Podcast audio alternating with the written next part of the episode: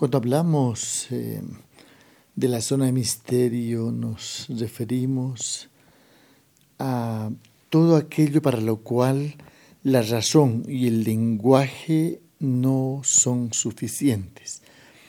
Esto para ti como musa es eh, muy importante comprenderlo, porque hay puntos y habrá preguntas para las cuales simplemente no hay respuesta y no habrá respuesta mientras permanezcamos atados a esta experiencia humana o mientras estemos en determinado nivel de conciencia.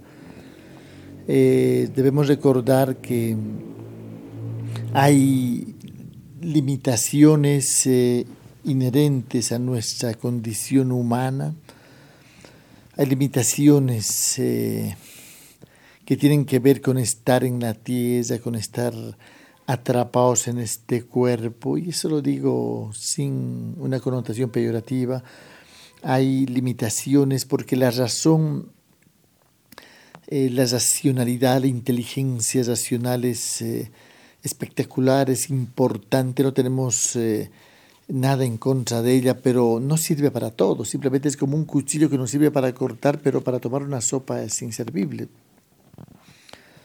Es solo cuestión de saber cuándo usar qué herramienta. Disponemos de muchas, muchas capacidades, eh, muchas inteligencias. En nuestro libro Inteligencia Existencial podrán ver una aproximación a todo esto.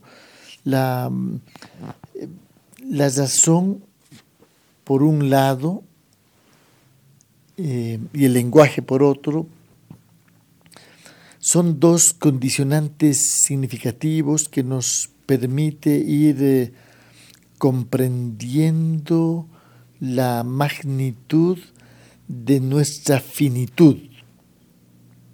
No es un mero juego de palabras, pero somos la única especie consciente de su fugacidad. Los demás presienten que van a morir cuando la muerte está cerca. Sin embargo, el humano puede reflexionar sobre la finitud inherente a él. Este tema, el tema de la muerte, el tema de nuestra fugacidad como experiencia humana, es importante que lo vayamos eh, eh, dialogando, comprendiendo, analizando, debatiendo en las reuniones de los clanes. Es importante que tú como musa sepas que hay casi todo se puede explicar, quizá algunas cosas em, eh, después de alguna investigación.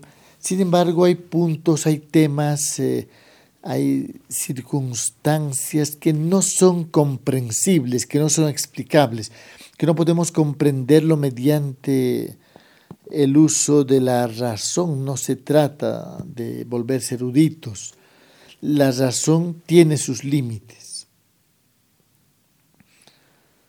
Tenemos que estar conscientes de ello. Sí, precisamente como contraparte, a veces como antídoto de esta racionalidad que no tiene que ser eh, el monopolio de la instancia cognitiva, educativa y de aprendizaje en eh, cuyo itinerario estamos comprometidos totalmente. La razón sirve para muchas cosas, pero no para todo hay cosas que las vamos a aprender de otra manera. Hay cosas que las podemos aprender en los sueños. Porque cuando dormimos en realidad estamos haciendo viajes multidimensionales, viajamos otro tiempo, quien descansa es el cuerpo, el cerebro, pero los otros cuerpos, la otra parte invisible que también somos, continúa activa y sale, sale de viaje, sale en viajes de aprendizaje o de solidaridad. Por tanto, hay cosas que hemos aprendido mientras dormíamos en experiencias eh, no racionales, no físicas y de carácter multidimensional. La intuición es otra manera de ir aprendiendo cosas, además de que es un escenario precioso para tomar decisiones a situaciones que de manera racional no, las podemos abordar. Es importante saber que estamos eh, pues en presencia de esas otras capacidades que las agrupamos bajo el paraguas de sensibilidad, me han escuchado decir muchas veces, incrementa tu sensibilidad, ¿sí? redescubre tu sensibilidad. ¿sí? A través de la capacidad intuitiva y de la inteligencia sutil y de la sensibilidad en general, podemos ir abordando esos otros temas o áreas que la razón y el lenguaje no pueden comprender, no pueden explicar. Antes de hablar un poquito más de todo esto, porque a eso llamamos zona de misterio, a lo que no alcanza la razón a explicar. Por tanto, no intentes explicar lo inexplicable, lo inefable, aquello que está reservado para otros niveles de conciencia o quizá para ya otras etapas más allá de esta vida humana. Eh, quiero que te quede claro, yo sé que te van a ir preguntando en las reuniones eh, la limitación de la razón, por un lado, y por otro, para captar la realidad, eso que llamamos realidad. La realidad no es capturable en su totalidad por la razón, por la racionalidad, tampoco lo es explicable por el lenguaje. El lenguaje desde ya va distorsionando lo real. Eh, pensamos a través del lenguaje, tenemos una modalidad interpretativa que está sujeta a las influencias de las creencias y de los, eh, eh, en fin, de todo lo que constituye nuestra cultura y nuestra historia personal. Cuando hablamos, estamos eh, describiendo la realidad después de haber hecho, pasar por nuestra subjetividad a través de nosotros, porque en realidad no vemos con los ojos, vemos con, con el cerebro, vemos a través del color de nuestras creencias, de nuestras emociones, en fin. Eh, por tanto, es más preciso hablar de mi realidad que de la realidad en su conjunto, porque de alguna manera la realidad la vamos construyendo con la manera de interpretar que tenemos. Por eso, todo lo que te hemos compartido en este curso, en este instructorado, en definitiva es eh, pues una propuesta para, para que tú puedas ir modificando radicalmente, transformando tu paradigma, que es la ventana desde la cual vas mirando la realidad, que es tu modalidad perceptiva, interpretativa. Cuando hablamos, eh, estamos eh, representando lo real, pero la realidad no es capturable a través del lenguaje, ni siquiera comprensible en términos de eh, la racionalidad que tenemos, por un lado por el carácter multidimensional de ella y por otro lado por nuestro propio carácter multidimensional. Es decir, que el lenguaje no alcanza para abordar, describir eh, y comprender la realidad. Eh, en ese sentido, eh, y dado el carácter sospechoso del lenguaje que va distorsionando lo que ve en algunos puntos, es mejor el silencio, el silencio como otro lenguaje, el silencio como el punto de encuentro multidimensional el silencio como ese territorio eh, invisible quizá, a partir del cual eh, podemos ir procesando las cosas de otra manera. Una persona cuando está meditando en realidad está pues eh, usando su tecnología interior para organizarse, para aprender cosas, para viajar a otros mundos, en fin, el silencio es eh, muy interesante como un lenguaje eh, paralelo, alternativo, a partir del cual, y no estoy aludiendo a la telepatía, sino al silencio como estado de conciencia elegido, como más bien como eh, el lenguaje de un determinado estado de conciencia a partir del cual vía vibración podemos decirnos tantas cosas. Tu energía es dar, Estar en silencio es dar la palabra a nuestros átomos, a eso que somos a nivel ultramicroscópico. Este audio complementario em, básicamente quiso eh, reforzar el punto de lo que llamamos la zona de misterio como ese conjunto de temas o de preguntas, esa área de la que no podríamos hablar con total precisión, certeza y experiencia. Tiene que ver esto también con lo que nos espera después de la muerte. Sabemos que la muerte no es el final de la vida, es el final de esa experiencia humana, pero la vida continúa de otra manera.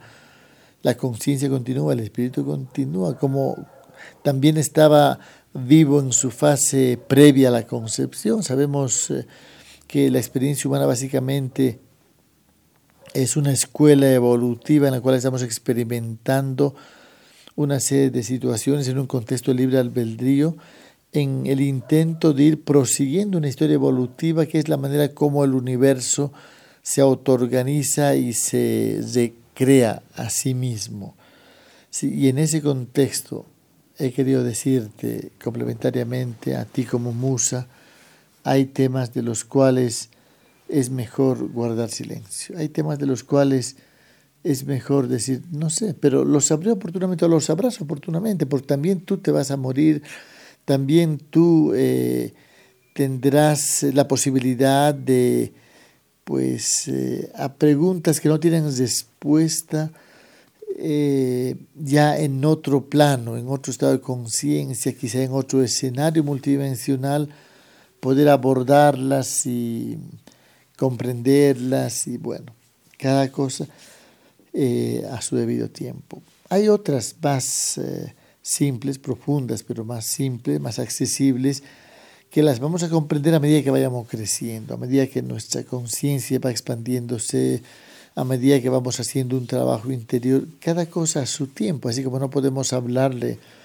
a un niño de cuatro años de cálculo estructural o de trigonometría o de logaritmos, eh, no podemos eh, en la fase en las fases iniciales de nuestro itinerario interior no podemos decir eh, eh, no podemos responder a todo. Cuando en los clanes te pregunten eh, determinados temas como qué me va a pasar de aquí a 500 años, dónde voy a estar, o cómo opera el tema de, las, de los ciclos reencarnatorios, o dónde vivía antes de nacer, hay teorías, hay explicaciones, hay aproximaciones, las he escuchado decenas y decenas, alguna época las he coleccionado así, y me he dado cuenta que todas intentan decir lo inefable, lo que no se puede decir.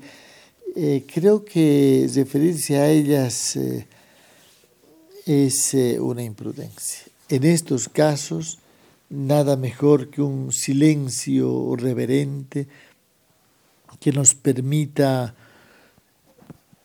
pues admitir nuestras limitaciones humanas, sí, pero también eh, subrayar las limitaciones del lenguaje y de la racionalidad que abre las otras puertas, como la intuición, como, en fin, toda esa gama de sensibilidades a partir de las cuales podemos ir sintiendo, presintiendo, intuyendo, teniendo corazonadas o recibiendo la asesoría invisible, algo así como un, eh, asesoramiento de este, otras realidades en determinados momentos, ¿no? donde parece que nos dicen lo que tenemos que hacer. Somos humanos y humano es una experiencia también cósmica, también multidimensional. Bien, ya sabes, de lo que no hay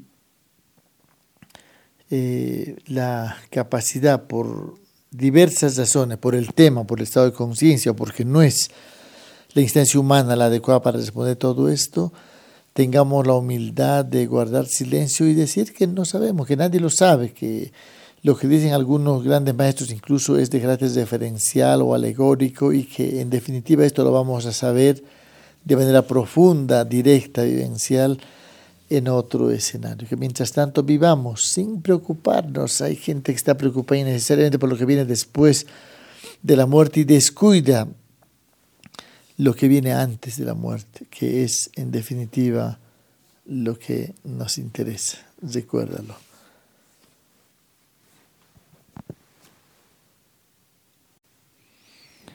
Audio número 2.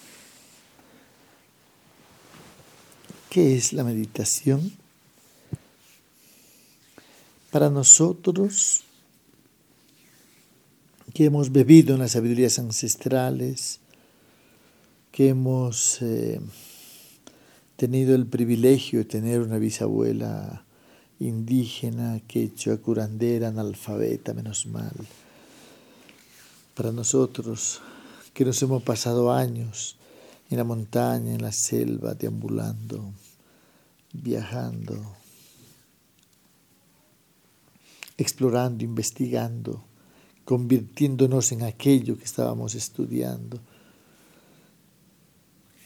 Para nosotros que hemos fugazmente visitado los Himalayas, la India, Nepal, Tíbet, Tailandia, Japón, China, Corea, lugares donde se practica el budismo de gran tradición meditativa, está bastante claro que meditar no es conocer, no es aprender una técnica de meditación. Tú como musa tienes que saber que si bien empezamos, casi empezamos las reuniones de los clanes, meditando así según la secuencia recomendada. No estamos recomendando el uso de técnicas, no hay recetas. Meditar es instalarse conscientemente en el presente, totalmente, absolutamente. Y desde el desde ese presente presente comenzar a conectarse a abolir la separación. Ya no hay sujeto-objeto. Ya no hay observador y lo que observo. Hay una unicidad poderosa, profunda, y esa sensación de unicidad es lo que posibilita eso que llamamos la conexión. Nos conectamos. Meditar es conectarse con el Chekpacha, con el orden cósmico. Meditar es convertirse en lo que hacemos. Por eso les hemos dicho todas las veces, es que tú puedes meditar haciendo lo que amas. Tú puedes meditar cantando, danzando, cocinando, nadando, haciendo el amor. Tú puedes meditar de la forma que a ti te sea más natural y más agradable. El elemento disfrute, el elemento placer también está de por medio. Eh, estamos en una situación en la cual nos conectamos y al conectarnos nos convertimos en eso que estamos en ese momento viviendo, haciendo o observando. Tú puedes convertirte en el océano si estás meditando en la playa, sentada en la arena, contemplando el mar, tu meditación habrá comenzado cuando el mar seas tú, cuando ya no hay alguien que observa esté fuera, cuando sientes que ese flujo y reflujo, que ese oleaje, esa danza marina ininterrumpida está ocurriendo en ti. Puedes meditar observando un árbol o abrazando un árbol o apoyando la columna vertebral a un árbol cuando sientes que el árbol eres tú, que tus raíces están buceando en la oscuridad telúrica a la cual se aferran cuando sientes que tus hojas y el follaje de tu cuerpo es invitado a danzar por el paso de la música del tiempo. Meditar es conectarse. No vamos a usar ninguna técnica no vamos a usar ninguna receta. Tú puedes encontrar, tú puedes meditar de la manera como te resulte más profundo, más reconfortante. Tú puedes inventar tu forma de meditar.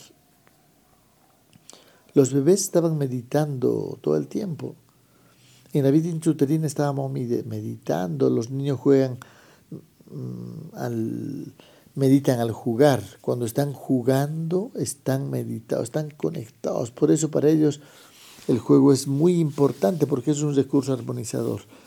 ¿Cómo me doy cuenta si estoy en verdad meditando, si no es un autoengaño, como mucha gente hace, especialmente los que aprenden vía técnicas de meditación? Bueno, básicamente porque tú después de meditar te sentirás mucho mejor que antes de haber meditado. Te recomiendo a ti como musa una meditación breve por la mañana, al empezar el día. Te recomiendo una meditación breve ya en tu cama acostada para pasar de la meditación al sueño y de esa manera garantizarte un descanso profundo y reparador. Em, y es bueno que vayas motivando a las otras eh, participantes, a las lunares eh, en los clanes, para que se vayan amigando con la disciplina meditativa, pero no al estilo tibetano, al estilo oriental o de la India, no se trata de una postura de cruzar las piernas, de usar un mantra. Hay tantas formas de meditar, porque la meditación no es nuestra condición natural, en realidad hemos comenzado la vida como meditadores, de bebés éramos meditadores. Se trata básicamente de que tú te primero relaja tu cuerpo, eso para que fluya y se fluya la energía armónicamente, sin interferencias, sin bloqueos. Luego, instálate en el presente, comenzando por respirar conscientemente. Siente tu cuerpo. Y a través de lo que estás observando o haciendo, habilítate, entrégate a esa disponibilidad, a esa unicidad. Pon disponible tu ser, tu conciencia, tu espíritu, toda tu energía a saborear esa unicidad desde ella, podrás conectarte al universo. En realidad es un ida y vuelta. Buscando la unicidad nos conectamos y, y viceversa también. Desde la conexión saboreamos la unicidad. Esa es la forma natural natural, así que no te cueste. Y que se vaya volviendo un hábito en la medida en que tú esto lo practiques durante por lo menos un mes, todos los días, tu propio cuerpo te irá recordando, te irá pidiendo. Al principio te va a costar. En la mañana meditar al amanecer es altamente recomendable. Una ducha fría de medio minuto puede ser el elemento altamente recomendable para despertarnos y luego pues debidamente abrigados, mirando al este, esto es muy importante. Por ahí no hemos conocido ninguna escuela de meditación, esto es muy importante que tú lo vayas hablando en los clanes. No hemos conocido ninguna escuela de meditación, de yoga, ningún monasterio en el cual se tome en cuenta las cuatro direcciones, porque cada dirección tiene su energía, su simbología, su elemento, su animal guardián. No es lo mismo, ¿no? Nosotros recomendamos toda meditación hacerla mirando al este, al naciente, donde sale el sol. Estés acostada en postura fetal, que es una postura muy recomendable, muy natural además con el único elemento de que tú encuentres tu comodidad, así para que tu cuerpo no se vaya durmiendo por partes. Es muy importante que tú puedas eh, encontrar en cualquier posición que estés, ya sea sentado de pie, mirando al este, es la dirección que recomendamos enfáticamente para ir comenzando a meditar. Solo cuando requieres un trabajo muy particular de cierre de etapa, podrías meditar mirando al, al oeste, al poniente, pero básicamente la dirección que nos interesa es donde emerge la energía, es la dirección este, la dirección naciente, frente a la cual te sentarás o te acostarás o estarás de pie. Cuando lo hacemos caminando, porque también se puede meditar de manera itinerante, ahí eh, la dirección pasa a ser eh, menos relevante porque nos estamos moviendo. Eh, sin embargo, es interesante eh, practicar la meditación caminando en círculo, nada más que en este caso hay que tomar en cuenta eh, el sentido de circulación, quienes están del ecuador para abajo serán en sentido antihorario, quienes están del ecuador para arriba en sentido horario, como las manecillas del reloj. Es importante que cuando hablamos de meditación nos olvidemos de todo lo que escuchamos. La meditación no es algo artificial, no es algo reservado para gente que se ha apartado de la sociedad. La meditación no es eh, práctica habitual de los monasterios en la India. Todo el mundo tendría que meditar, todo el mundo necesita meditar. La meditación es eh, el opuesto complementario de la reflexión, es la gimnasia del hemisferio derecho que incrementa la, sensibilidad, incrementa, mejora muchísimo nuestra salud, nuestra presión sanguínea, nuestra calidad inmunológica, eh, nuestra función cerebral. Meditar es absolutamente necesario. Eh, creo que todos tendrían que hacerlo y enseñarles a los niños desde pequeños, aunque ellos lo hacen a su manera, pues que vayan ya haciéndose la idea de que meditar es parte natural de la vida, no tiene que eh, ver esto con ninguna opción religiosa o espiritual. Eh, la meditación nos permite armonizarnos, autoorganizarnos, la meditación nos permite eh, centrarnos, enfocarnos y tiene que volver a ser natural. Ya sabes, Olvídate lo que escuchaste de explicaciones eh, rimbombantes, ultra esotéricas y que nos la presentaron como si fuera algo inalcanzable para los humanos, así comunes y corrientes. Olvídate de las recetas, de las técnicas y encuentra tu manera de meditar de una forma lo más natural posible, adecuado a tu personalidad, a tu estilo de vida y a lo que te agrada.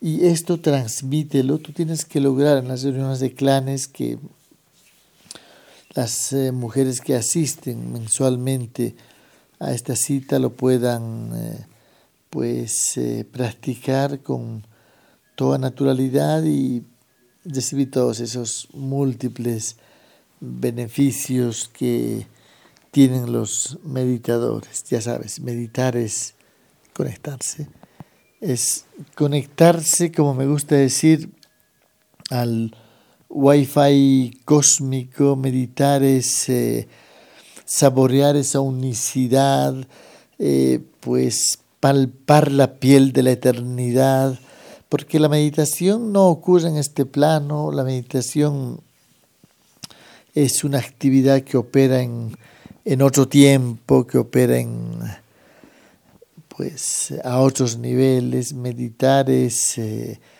recordar el origen y el destino, recordar que estamos fabricados con el polvo de las estrellas, meditar es eh, recuperar la sensibilidad también, recordarnos que somos habitantes buceando en un océano de espacio multidimensional, que habitamos otros tiempos, que venimos de otra parte, que este es un viaje cósmico con intención evolutiva, que la Tierra es una escala técnica en la cual estamos experimentando evolucionar y que meditar es eh, pues hacer ese control de calidad vibratorio, armonizarse, preservar intacta la sensibilidad, la visión, la comprensión de la misión para garantizar la evolución y el gesto hacer de nuestra vida una sagrada ceremonia, habitando conscientemente. La gente que medita eh, no funciona desde el piloto automático, recuerda, lo meditar es natural y es el camino a la felicidad, al amor, a la transformación permanente y al disfrutar la vida. Te lo recomiendo enfáticamente y esto lo tiene que transmitir en la reunión de los clanes a toda la gente que acuda a verte. Gracias. Tercer audio. Tercer audio complementario, la zona sagrada. Desde que el ser humano ha ido humanizándose,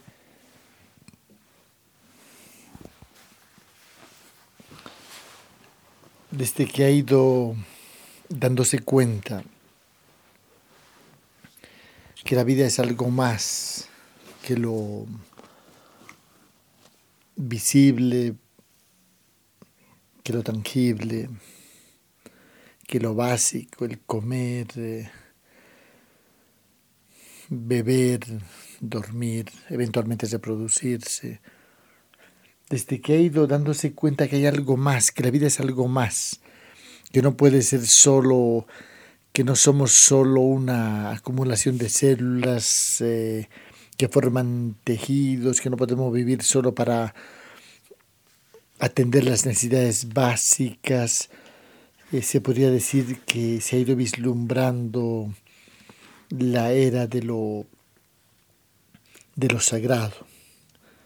El ritual es ese intento de diálogo con lo sagrado y lo sagrado lo entendemos como los aspectos más importantes que caracterizan la vida de una persona, eh, esa zona no negociable, esos aspectos esa área en la cual somos absolutamente o tenemos que ser absolutamente inflexibles.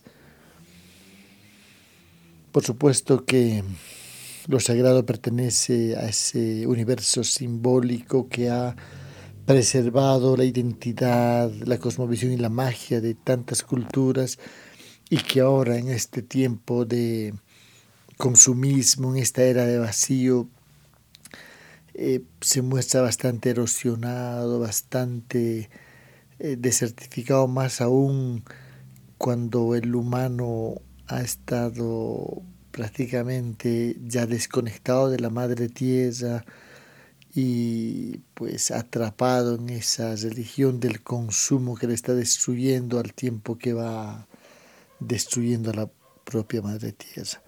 Sin la naturaleza, sin la montaña, sin los lugares sagrados, sin las peregrinaciones, sin los rituales, sin esa, esas tradiciones eh, y esos principios que consagraban la vida, que instauraban la magia, eh, que dibujaban esa estética de lo sagrado, pues todo se va banalizando, ¿no? Y se va frivolizando y se va convirtiendo en algo que está sin conexión con prácticamente nada, ¿no? En ese contexto aparecen eh, las infelicidades, las depresiones, el sinsentido, el suicidio, la drogadicción por supuesto que cuando hablamos de lo sagrado no estamos hablando de ninguna religión, menos aún de las religiones eh, con tendencia monopólica, de las religiones monoteístas que se han ido imponiendo en desmedro de las creencias eh, tradicionales que existían en cada cultura desde, desde siempre y que han hecho que la gente al final se vaya tornando escéptica porque religión no es lo mismo que espiritualidad. Cuando hablamos de espiritualidad estamos hablando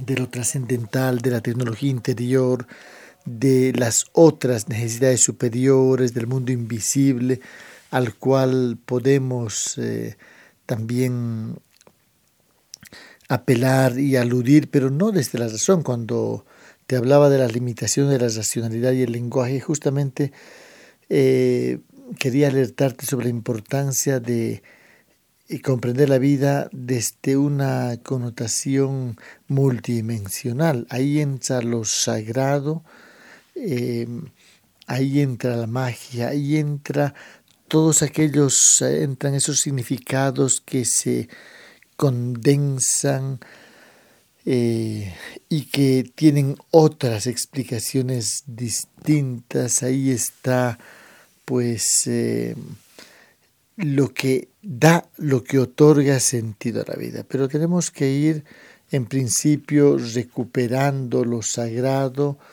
del ámbito religioso, no tiene relación directa, al contrario, creo que las religiones han terminado prostituyendo y destruyendo lo sagrado al convertirlo en dogma, en tabú y pues eh, en definitiva traducirlo en fanatismos, en fundamentalismo, cuando en realidad eh, lo sagrado básicamente es una modalidad de la sensibilidad que nos permite comprender las cosas más allá de los cinco sentidos ya eh, manejados de manera básica. Em, la zona eh, sagrada es la que precede a la zona de misterio a la que nos hemos aludido. La zona de misterio es aquello de lo que ya no podemos hablar, aquello inexplicable, incomprensible, intraducible y con un lenguaje absolutamente insuficiente para abordarlo. Lo sagrado, sin embargo, es eh, una de las expresiones, quizá la más importante de la propia sensibilidad, es el territorio donde germina la sensibilidad. Por supuesto que también se dan cita el misterio, lo maravilloso, lo que nos fascina, lo que se llama sobrenatural, que en el fondo es natural de otra manera. ¿Sí? Eh, para nosotros lo sagrado no es eh, algo relativo al culto, más bien es lo que está cargado de potencia, eh, donde se condensa lo fundamental de la cultura, en este caso de la cultura personal, de lo que para ti es lo más importante y por tanto es aquello que bajo ninguna circunstancia se puede negociar porque ahí adquiere sentido la vida.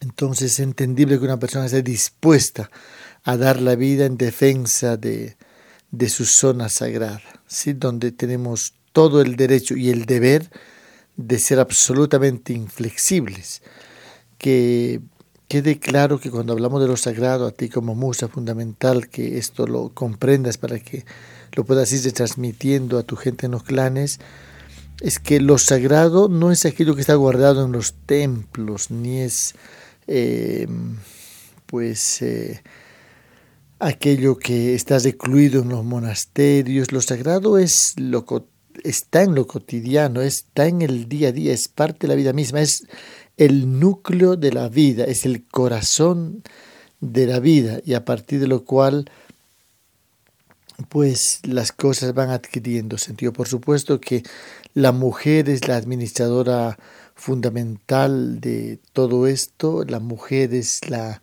la que gerencia lo multidimensional, lo sagrado, la mujer es la sacerdotisa de la vida, la ceremoniante, eh, la que va pues em, em, manejando y transmitiendo a las nuevas generaciones este universo simbólico eh, que ha sido tan amenazado y tan desmantelado por la colonización y todas esas estrategias etnocidas que han ido pues caracterizándolo.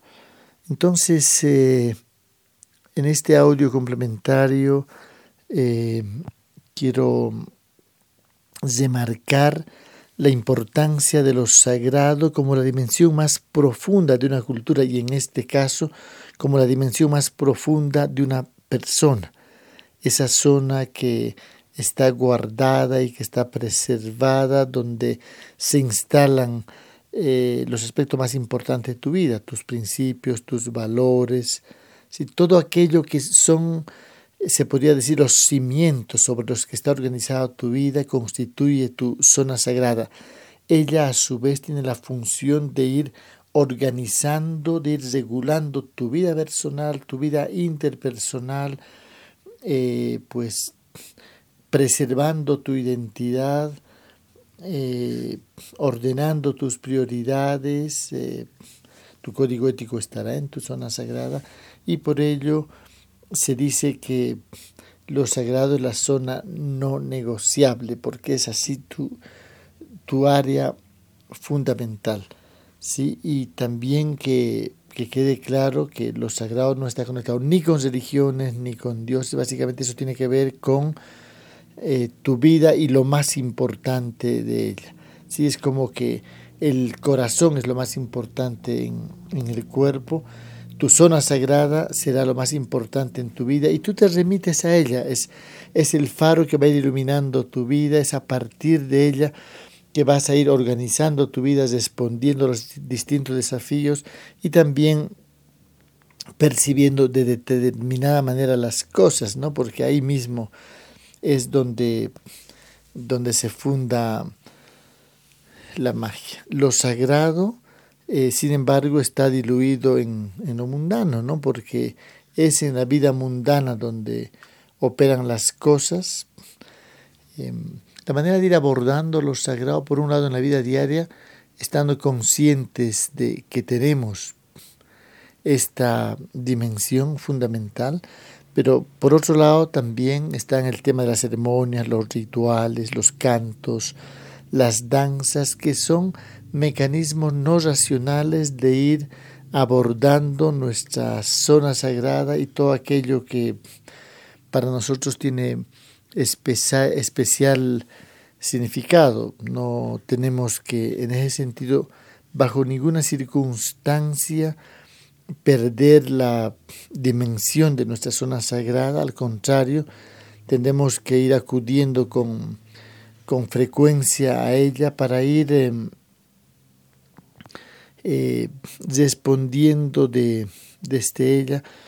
No tenemos que olvidar que la vida es un, una experiencia multidimensional con intención evolutiva, que somos un puñado de energía cósmica, sino una experiencia humana, que eh, somos libres, la única especie libre, y por tanto con el derecho o el deber de ir eh, eligiendo constantemente y, al elegir pues nos cargo de los efectos colaterales de cada elección. Y en todos estos casos como ejercicio del libre albedrío lo que te proponemos como mus es que tú puedas tener siempre a mano, tener a vista, a la vista tu zona sagrada desde la cual tu vida va a adquirir eh, esa esa fuerza, esa esfera trascendental, esa connotación profunda en un tiempo en el que casi todo está banalizado, que las, eh, eh, los estilos de vida actuales se han prácticamente eh, desenraizado de lo sagrado, desconectado, la aventura humana está enloquecida, está destruyéndose y destruyendo el planeta Tierra, ya no se funda en ninguna zona sagrada, apenas tenemos, hay expresiones religiosas que tampoco tienen ninguna relación con auténticamente sagrado. Por ello es que la reverencia como lenguaje de lo sagrado, el silencio como otro idioma profundo en un contexto meditativo, eh, tendrán que ser otra vez eh, escenarios que vayamos frecuentando, el silencio no como ausencia de palabra, eh, sino y básicamente como ese otro lenguaje a través del cual opera lo multidimensional en nosotros, recordándonos que estamos en una experiencia evolutiva y que bajo ninguna circunstancia podemos olvidar a lo que vinimos a la tierra. Eso quiero que lo recuerdes tú para tu propia eh, vida personal y que lo vayas recordando cada mes en las reuniones de los clanes, porque la mujer que tiene claro su zona sagrada y que vive en coherencia con ella, se convierte en una mujer simultáneamente sensible, lúcida, con la visión clara y con la fuerza suficiente para autogobernarse y para ser imperturbable a las influencias que no quiere recibir de un mundo exterior caótico y que está como está. A seguir adelante, deforestando corazones. Un abrazo.